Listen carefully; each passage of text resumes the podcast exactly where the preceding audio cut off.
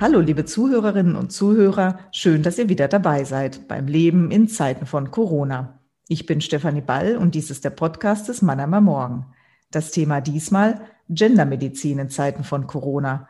Frauen und Männer sind unterschiedlich, das ist nichts Neues. In der Medizin aber gibt es oft nur den Patienten.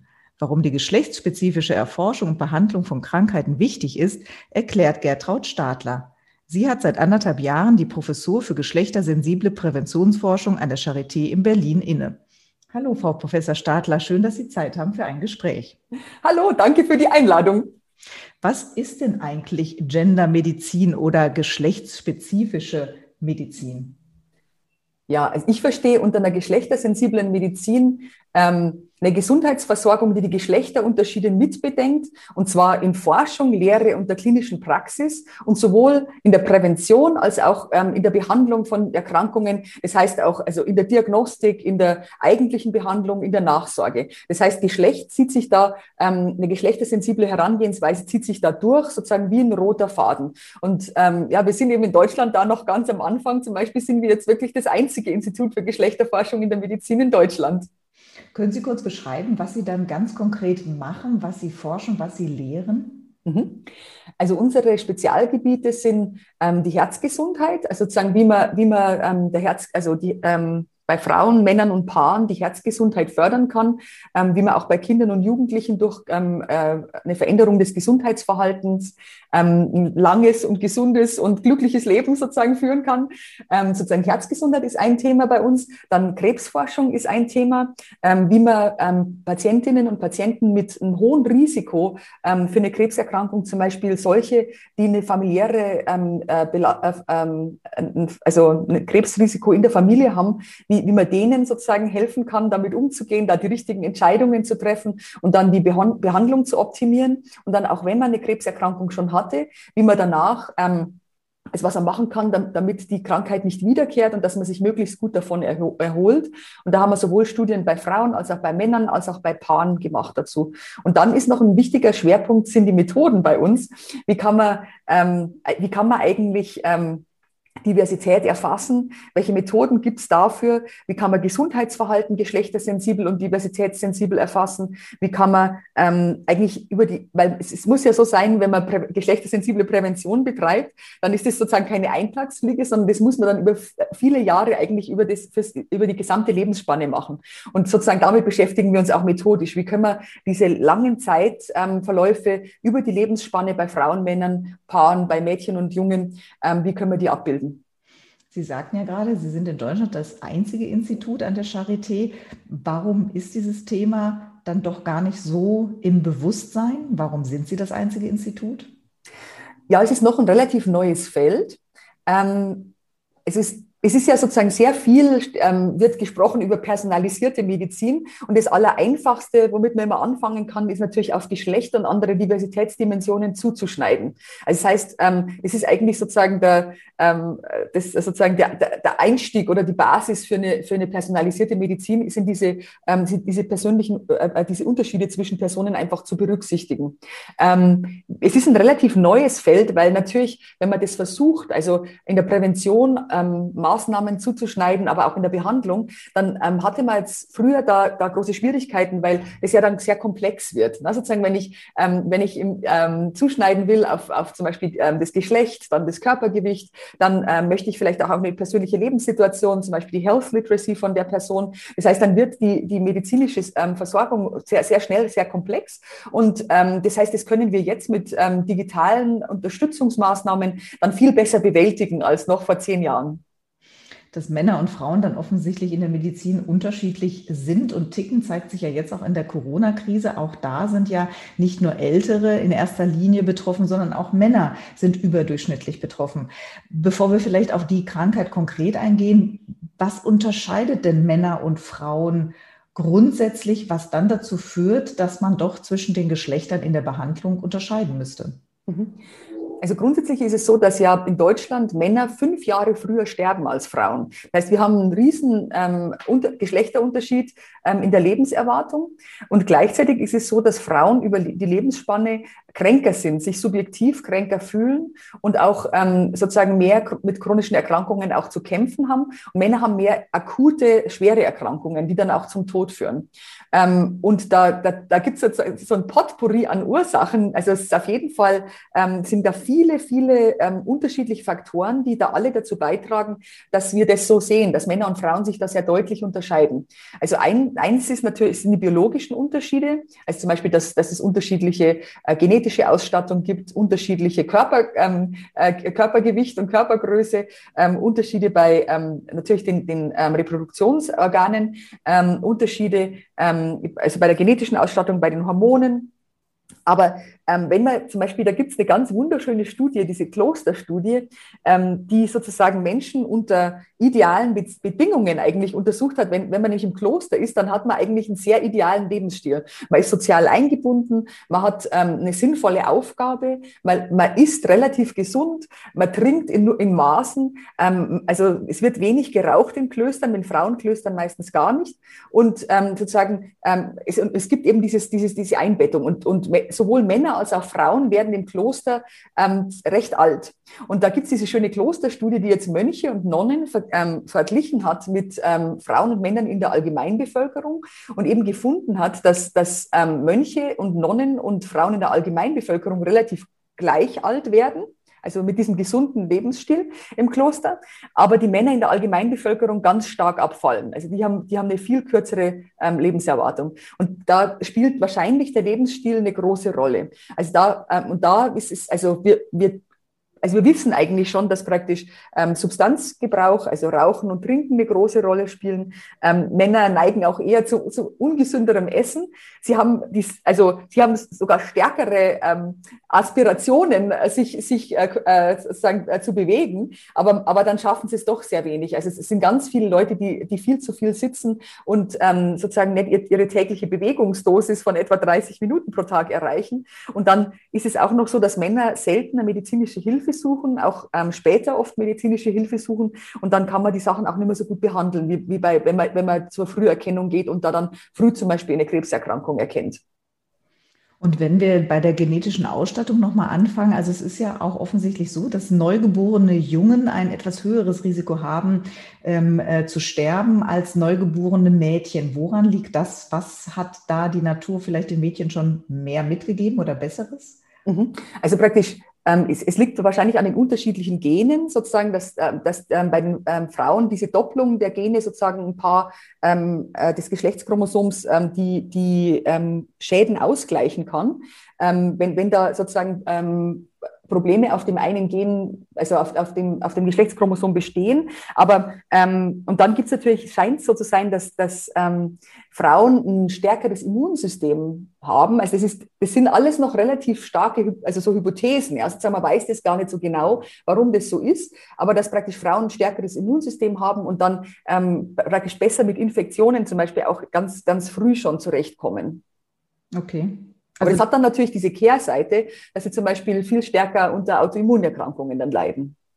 Was gibt es denn noch für Krankheiten, wo sich Männer und Frauen deutlich unterscheiden, beziehungsweise ähm, wo es vielleicht sogar gefährlich wäre, gar fahrlässig, nicht auf die Unterschiede der Erkrankung oder der Symptome zu achten? Mhm.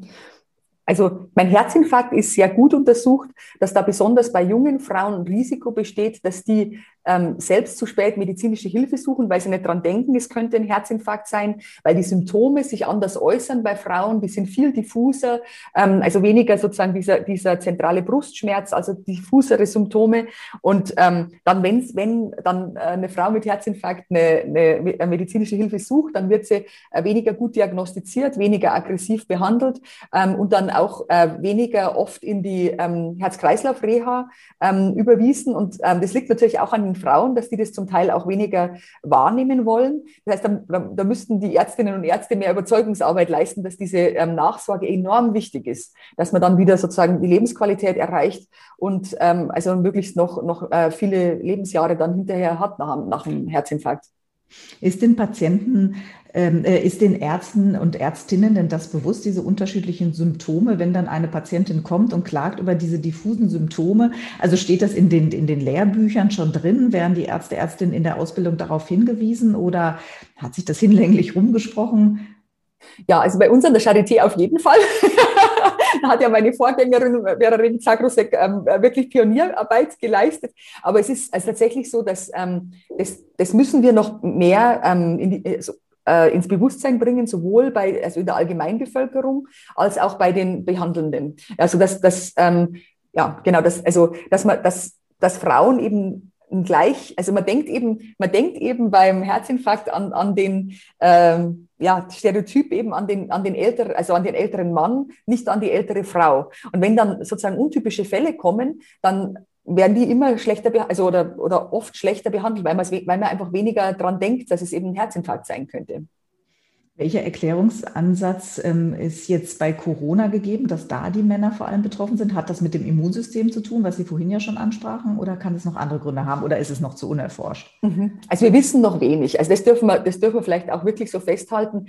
Ähm, die Geschlechterunterschiede ähm, in, den, in den Verläufen, also was wir auf jeden Fall wissen, äh, was ja interessant war, weil am Anfang war das auch noch verdeckt, dass Männer viel, ähm, ein viel höheres Risiko für einen schweren Verlauf und für ähm, Versterben haben. Das, das wurde ja auch erst deutlich, als wir wirklich die, die Daten nach Frauen und Männern getrennt untersucht haben. Und das müsste eigentlich ähm, Standard sein bei allen Daten, die wir sammeln. Aber sozusagen, nachdem wir es dann jetzt gesehen haben, ähm, ist, also es, es kann sein, dass praktisch die, die stärkere Immunreaktion von Frauen eine Rolle spielt. Ähm, vermutlich spielt auch eine Rolle, dass Frauen ähm, sozusagen diese, diese Hygienemaßnahmen, zum Beispiel das Abstand halten, äh, stärker durchhalten als Männer, dass sie sich auch öfter die Hände waschen, während Männer dann eigentlich ähm, eher dazu neigen, zum Beispiel eine Impfung zu, äh, also sozusagen medizinische Maßnahmen ähm, zur Infektionskontrolle zu machen. Also die, lassen sich, sind eher bereit, sich impfen zu lassen zum Beispiel. Und ähm, ja, und dann ist natürlich so, dass Männer dadurch, dass, dass sie sozusagen wie das Gesundheitsverhalten eben ist, ähm, eine viel stärkere, ähm, ähm, eine stärkere Rate an relevanten Vorerkrankungen haben. Das heißt, die, die, die gehen schon äh, also sozusagen körperlich in weniger guter Verfassung dann in die äh, Corona-Infektion rein und dann wird es ein schwerer Verlauf und, eine, ähm, äh, und, und äh, führt auch mehr zu einer höheren Sterblichkeit. Ja. Das würde aber ja auch bedeuten, dass man auch eine ganz andere Ansprache zum Teil eigentlich bräuchte, wenn Sie sagen, dass halt Männer zum Beispiel mehr auf medizinische Leistungen, also wie eine Impfung reagieren und sagen, Ärmel hoch, die Kampagne fruchtet bei denen mehr als bei den Frauen. Umgekehrt sind die Frauen dann eher bereit, solche Hygienemaßnahmen einzuhalten. Das heißt, auch in der Gesundheits- ja, Ansprache müsste man unter Umständen sogar auch geschlechterspezifisch auf ja. das Verhalten eingehen oder auf die Bereitschaft ein. Ja, und ich meine, und wir wissen ja auch, dass das oft ähm, sozusagen das sich ja auch ergänzt. Also sozusagen, wenn die Frauen da sozusagen, also die Frauen schätzen ja Risiken höher ein, das heißt, sie schützen sich mehr, die bleiben auch mehr zu Hause, die, ähm, also die verhalten sich in der, in der Pandemie anders als Männer. Also sie haben, haben auch mehr, mehr Angst und sind dann auch äh, ähm, belastet. Ähm, und, und, und die Männer sind dann eher, eher bereit, sozusagen, jetzt, jetzt, ähm, jetzt nehme ich eben also diese Impfung in Anspruch ähm, oder nehme eben diese, diese Medikamente. Aber es gibt ja bei Corona jetzt keine medikamentöse Behandlung zur Vorbeugung. Ähm, und wir würden, also eine Sache, die ja immer sehr interessant ist, ist, dass, ähm, dass man dann versucht, ähm, jeweils das andere Geschlecht über die heterosexuellen Beziehungen zum Teil zu erreichen. Ne? Sozusagen, dass man, dass man Männer dazu bringen, ähm, sozusagen zum Hausarzt zu gehen und, und Gesundheitscheckups zu machen, ähm, indem er auch die Frauen anspricht und sagt, ähm, bringen Sie, bringen Sie doch mal Ihren Partner mit. Ja, so, und das scheint, das scheint eine effektive Sache zu sein. Oder eben, dass man sagt, ähm, dass, dass Männer zusammen mit ihren, ihren äh, Partnerinnen sozusagen dann, dann sich mehr, mehr bewegen. Ja, sozusagen, dass man, dass man das nutzt, was, was sie, ähm, die Geschlechter mitbringen, sozusagen an, an Vor äh, dass die Frauen eben das größere Risikobewusstsein haben ähm, und die Männer vielleicht auch die größere Impfbereitschaft, dass man das auch wirklich in den Kampagnen nutzt. Welche Rolle spielen denn die Hormone bei den Frauen allgemein? Die haben ja einen sehr großen Einfluss ähm, auf den weiblichen Körper. Welche Rolle spielen die dann auch bei diversen Krankheiten, auch wieder vielleicht äh, bei Symptomen? Mhm. Also je älter die Menschen werden, desto, desto geringer wird natürlich der, der, der Einfluss von Hormonen, ähm, sozusagen, weil der, ähm, sozusagen in der postmenopausalen Frau ist der, der also die ja dann ähm, die, die höchsten Risiken, wenn sie nicht geimpft sind, für eine, eine Corona-Erkrankung haben, da ist es dann so, dass, dass die Hormone wahrscheinlich nicht die, die Unterschiede erklären, die wir jetzt sehen. Ne? Sozusagen, das ist unwahrscheinlich. Aber natürlich, also bei, ähm, bei allen ähm, Erkrankungen, die ähm, sozusagen in der äh, also in, äh, ja, sozusagen äh, im Alter von 15 bis etwa dann bis zu den 50ern, während, während Frauen eben den Hormonzyklus haben, da, also da hat, kann das durchaus einen Einfluss haben. Und zum Beispiel gibt es eben bestimmte Medikamente, wo ähm, dann also die unterschiedlich wirken, äh, äh, je nachdem, in welchem Zyklusphase ähm, äh, äh man sie nimmt. Okay. Ähm, sie sagten ja, dass, dass äh, die Frauen ein Stück weit einen Vorteil haben, dadurch, dass sie zwei X-Chromosomen haben, die dann vielleicht einen Defekt auf dem äh, anderen Chromosom ausgleichen könnten. Äh, wie, wie, wichtig ist der Unterschied oder wie weit trägt er auch so durch, durch das Leben durch? Oder ist der vor allem am Anfang dann ähm, interessant oder wichtig? Also welche Bedeutung profitieren wir Frauen tatsächlich von diesem doppelten X-Chromosom? Mhm. Ja, es ist interessant, weil es ist ja so, so, dass praktisch, wenn man jetzt in einer, also wenn man jetzt optimale Lebensbedingungen hat, wie jetzt in der Klosterstudie, ja, dann, dann sehen wir, dass man das durch einen gesunden Lebensstil ausgleichen kann. Ja, dass Männer praktisch so, so lang leben können wie Frauen, wenn sie gute Bedingungen haben, wenn die sozialen Bedingungen stimmen, wenn der, wenn der Lebensstil stimmt. Ähm, und sozusagen, es ist eine schwierige Frage, das auseinanderzuziehen. Also sozusagen, also wir müssten jetzt praktisch ähm, Menschen ähm, dann unterschiedlichen Lebensbedingungen äh, idealerweise experimentell unter, unterwerfen oder zumindest die, die Lebensbedingungen ähm, äh, verbessern, also das, um dann zu sehen, was der Einfluss von diesen, von diesen chromosomalen Unterschieden ist. Wir können natürlich im Tierversuch das, das zum Teil untersuchen. Ähm, ja, aber das, das ist sozusagen schwierig auseinanderzuziehen, ne? sozusagen, also wie man, wie man das wirklich ähm, gut erforschen kann. Ja.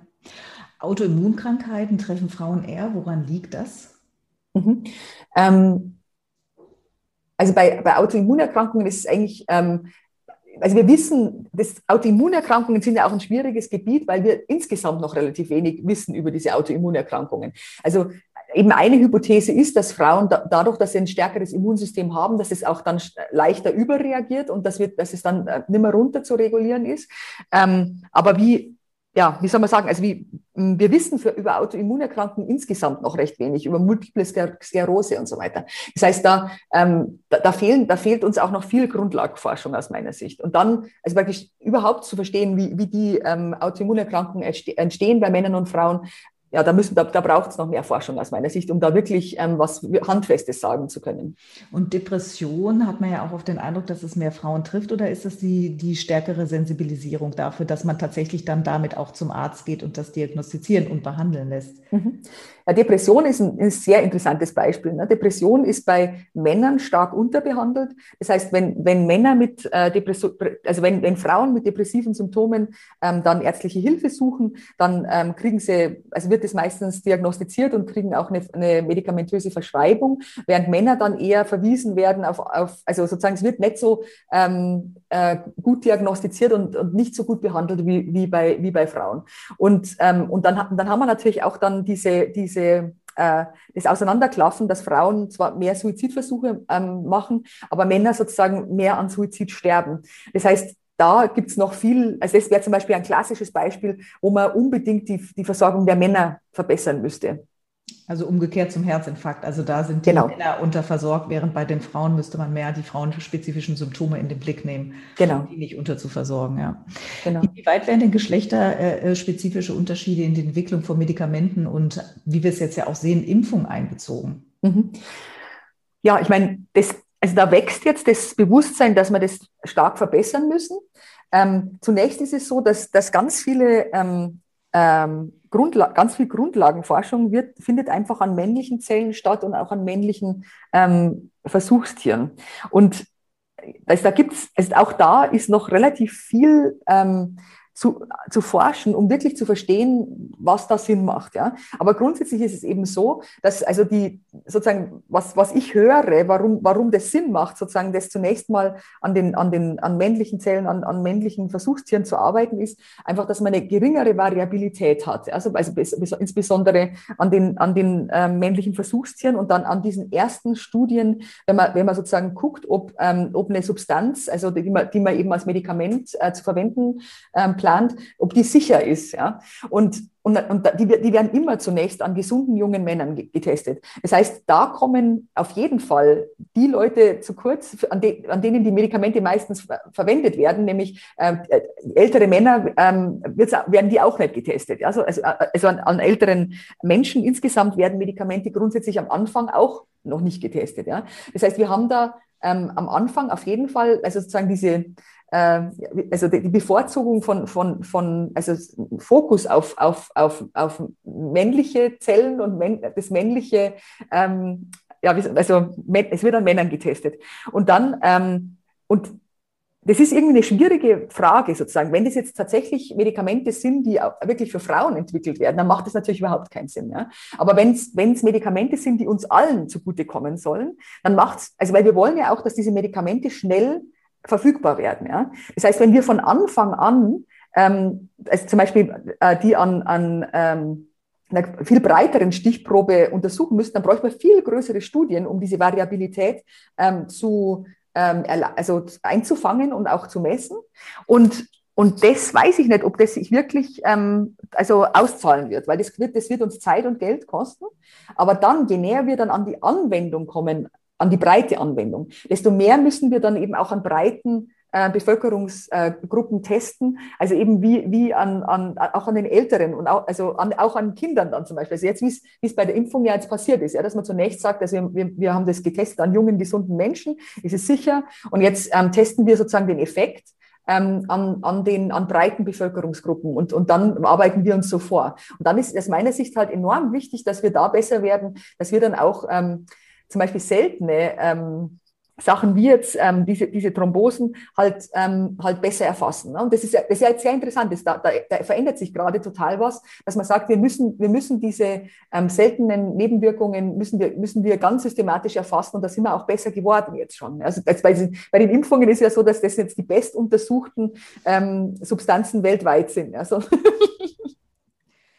wie weit ist man denn in der Krebsmedizin, das äh, ähm, äh, genderspezifisch zu entwickeln oder in der Krebsbehandlung? Ähm, klar, es gibt natürlich den Krebs, der, der nur Frauen trifft oder vielleicht ausschließlich die Männer trifft, aber inwieweit ist die Krebsforschung denn geschlechterspezifisch aufgestellt? Mhm.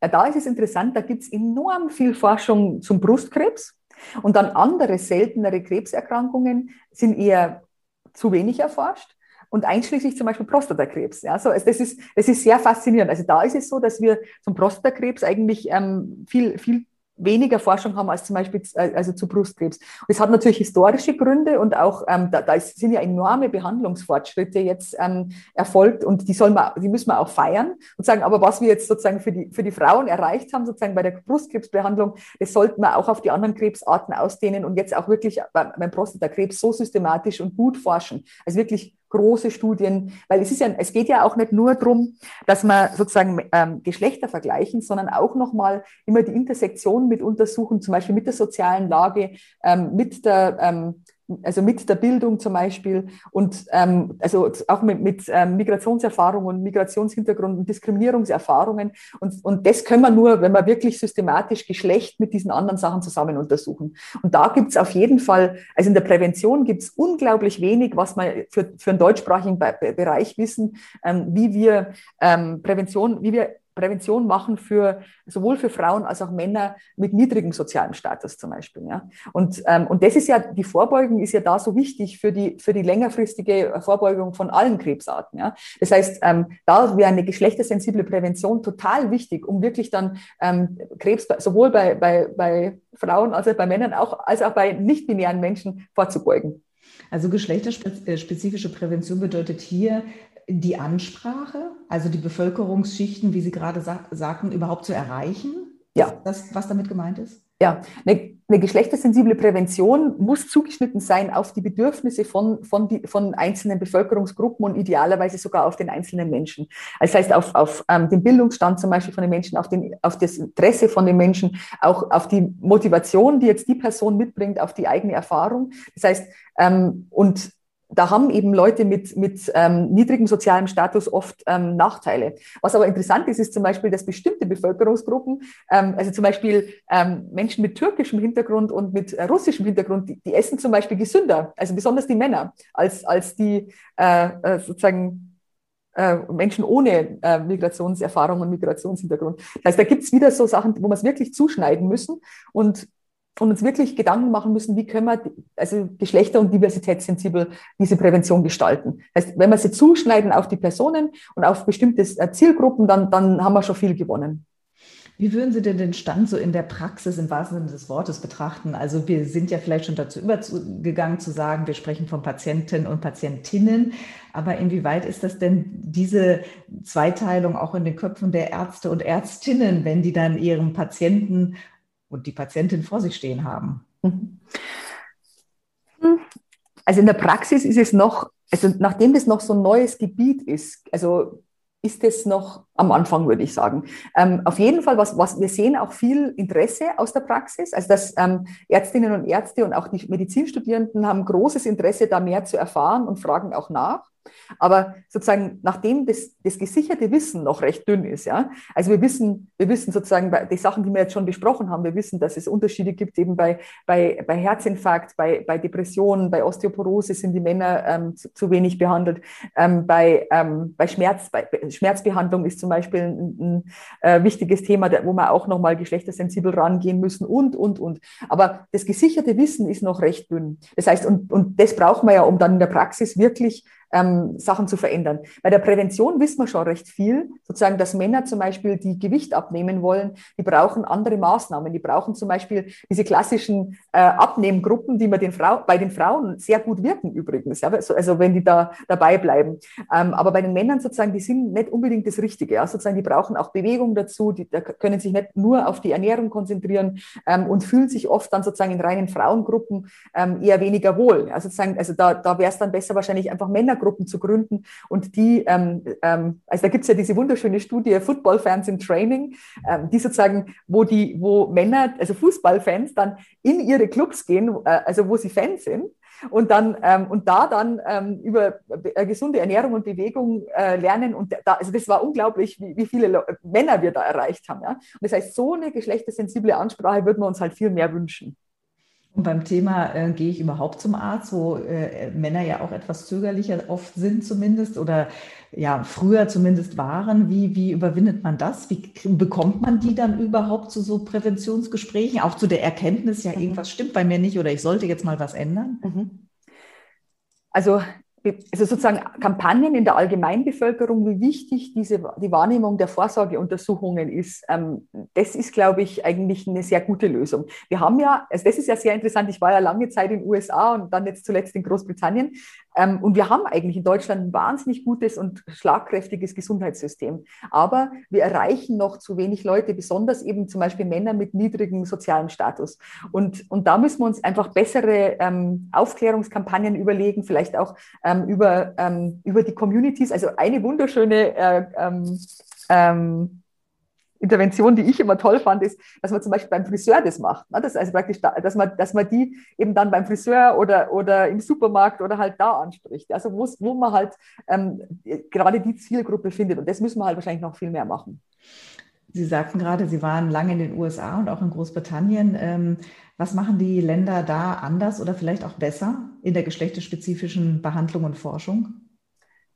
Ja, also in der Forschung ist es ganz klar, also da, ähm, da sind die USA ähm, und Kanada also enorm viel weiter als wir. Da ist es Standard, dass alle Daten, die man sammelt, nach Geschlecht aufgedröselt werden müssen, außer es gibt einen guten Grund, warum man jetzt zum Beispiel nicht beide Geschlechter erhebt. Ja? Also wenn ich zum Beispiel HIV-Forschung mache bei Men Who Have Sex with Men, klar, dann er, erhebe ich Männer. Und wenn ich Brustkrebs erforsche, dann, dann, dann erhebe ich natürlich bei Frauen. Aber bei, bei praktisch allen Fragen, die sozusagen, wo er beide Geschlechter mit einbeziehen kann, da muss ich mir dann wirklich ähm, überlegen, macht es Sinn, so eine Schlagseite in, in die eine oder andere Richtung wirklich ähm, äh, einzubauen oder macht es wirklich Sinn, 50-50 Parität die, die, Stichprobe aufzubauen? Und dann muss ich diese Daten auch äh, so analysieren auf die Hauptergebnisvariablen. Also ich muss dann auch wirklich, ähm, wirklich sagen, ähm, finde ich irgendwelche Geschlechterunterschiede, auch wenn das gar nicht meine zentrale Frage war. Und so haben die natürlich einen riesen Vorsprung dabei, zu, zu rauszufinden, wo müssen wir denn überhaupt nach diesen Geschlechterunterschieden gucken. Ne? Sozusagen das, also, und nachdem die, ähm, die Gesundheitssysteme, die Lebensstile und auch ähm, die, so, die soziale Situation so unterschiedlich ist zwischen den USA, Kanada und, und Europa, ist es enorm wichtig, dass wir die Situation für Europa halt verbessern. Also da, ja, genau, das heißt, da können wir viel lernen. In Großbritannien ist ein sehr interessantes Projekt, ähm, war Athena Swan. Das war praktisch, da haben, da, da haben praktisch die, die Forschungsförderer einfach gesagt, alle, die von uns öffentliches Geld erhalten, die müssen ähm, sich um ähm, Diversität und Gleichstellung ähm, und Geschlechtergerechtigkeit kümmern. Das kriegt einfach überhaupt niemand mehr Geld, der nicht ähm, familienfreundliche äh, Arbeitsbedingungen der, der Frauen in Führungspositionen ähm, ähm, bringt und sozusagen da auch eine, eine also wirklich ähm, eine, eine geschlechtersensible Forschungsumgebung auch aufbaut. Und, und das war sehr interessant. Das war wirklich eine, eine Veränderung, in, also in Großbritannien, die ich da noch erleben durfte. Und in der Behandlung sieht es da auch schon ähm, äh, etwas äh, äh differenzierter aus in USA und Großbritannien? Naja, also da ist es ja so, dass also die USA haben mit eins der besten Forschungssysteme, aber also von allen OECD, also von allen äh, ähm, Ländern mit hohem Einkommen das schlechteste Gesundheitssystem von allem. Also wir schließen ja einen von sechs ähm, ähm, Amerikanern sind ja also nicht krankenversichert und dann nochmal, also eine, also praktisch eine zweite Person von den Sechsen ähm, ist unterversorgt. Also das heißt, es ist gar nicht zu vergleichen mit unserem System in Europa. Das heißt, es gibt kein äh, industrialisiertes Land, das so ein schlechtes Gesundheitssystem hat wie die USA. Und das war auch für mich ein Grund, äh, da nicht weiter halt leben zu wollen und forschen zu wollen. Das heißt, in der Behandlung könnten wir durchaus weiter sein, einfach weil wir ein gutes Behandlungs äh, äh, Gesundheitssystem haben. Wir haben hervorragende ähm, Voraussetzungen, die Behandlung jetzt, also natürlich können wir die auch bei uns verbessern, aber sozusagen wir haben eine hervorragende Basis mit unserem Gesundheitssystem auf jeden Fall. Ja, Frau Professor Stadler, dann warten wir ab, was die nächsten Jahre ähm, äh, noch bringen äh, und äh, Ihrer Professuren. Vielleicht werden es ja dann doch auch noch mehr. Ähm, liebe Zuhörerinnen und Zuhörer, vielen Dank fürs Zuhören und bis zum nächsten Mal beim Leben in Zeiten von Corona. Gebt mir Feedback unter podcast.mamo.de. Folgt dem Mann immer morgen auf Instagram und Facebook und natürlich abonniert den Podcast, denn das Leben in Zeiten von Corona geht erst einmal weiter.